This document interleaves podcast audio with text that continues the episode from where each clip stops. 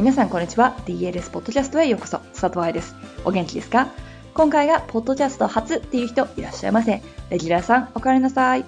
DLS ポッドキャストはプロの現場から健康なダンス生活を応援する情報サイトダンサーズライフサポート .com のブログ音声バージョンプラスポッドキャストだけの裏話などを毎週金曜日にお送りしています。すべてが計画通りに行っていれば今日はすでに成田に到着しています。明日からの3連休で DLS 表現力セミナーが始まり、その後に秋田と名古屋へスタジオ訪問でお邪魔し、また東京に戻ってきてセミナーがあるっていう感じのスケジュールになっております。9月の来日は短いので、わーって仕事をして、バレエ学校の最終学期スタートに間に合うように急いで帰るっていう感じですかね。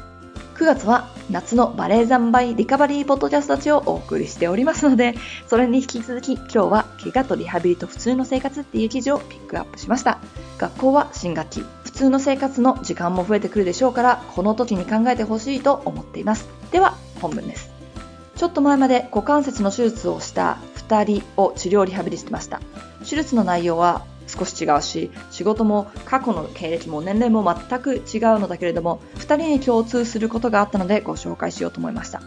題名にある通り、リハビリの内容でも全くない普通の生活について共通するので、手術までいかなくても、今、長期にわたる怪我や痛みに悩んでいる人は参考にしてください。1、普通のことは普通じゃない。今までしてきたことが100%体に良かったら多分怪我しませんよね。もちろん交通事故みたいなアクシデントだったら別だけど。だから普通の生活に戻るイコール今までの生活に戻るではないんですよ。今までみたいに動きたいと思っても今までみたいに動いてたらまた同じように怪我します。だからゴールはより正しく動くことになりますね。普通のことは普通じゃない。忘れないように。そして昔のようにできないからってへこまないように。2、環境は大事。ここで言う環境って地球温暖化現象とかそういうことじゃないですよ。今回見た2人のうちの1人はオフィスで働いてもう1人は学生でした。普通の生活に戻った時に環境をチェックしてみましょう。座っている姿勢は怪我した部分に負担をかけていませんか？松葉杖をついている時みたいに動くのが億劫になっていませんか？しっかりとサポートしてくれる靴を履いてますか？この靴っていうのは股関節の怪我はもちろん足先、すね、膝関節、腰、すべてのエリアで非常に重要です。股関節の動きは座る姿勢を作ってくれますよね。歩く時に動いてくれますよね。歩く時の衝撃を緩和してくれますよね。ね、ほら大事でしょ？見逃されがちだけど、いち早く良くなるためにも、怪我をしている部分に負担をかけないような生活を送ってくださいね。3、エクササイズができるようになるリハビリと、普通の生活のためのリハビリ。2人とも歩けるんですよ。走るのはまだ怖いけどね。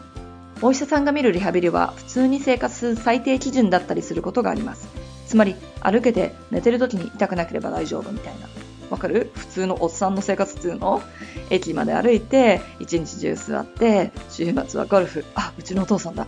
ゴルフの時に痛いっていうのは怪我のせいじゃなくて、年のせいなんだってさ。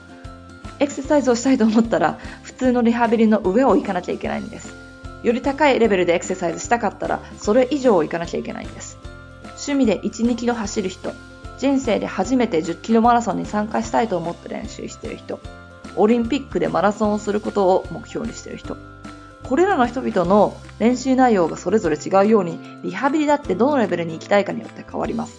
だから、お医者さんには6週間で動けるようになりましたと言われましたという言葉の意味をもう一度考えてみてみる必要があるかもしれません。